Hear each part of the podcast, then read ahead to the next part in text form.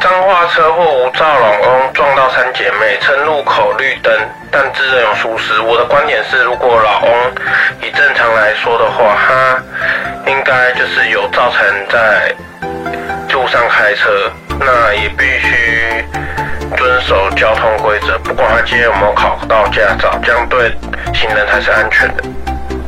那如果以这件事来说，政府能够做的事实，就是让那些车行、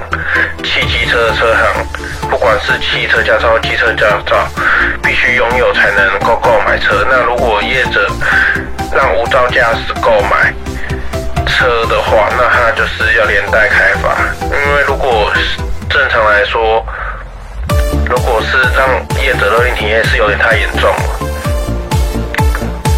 那以。他那个老翁的说法来说，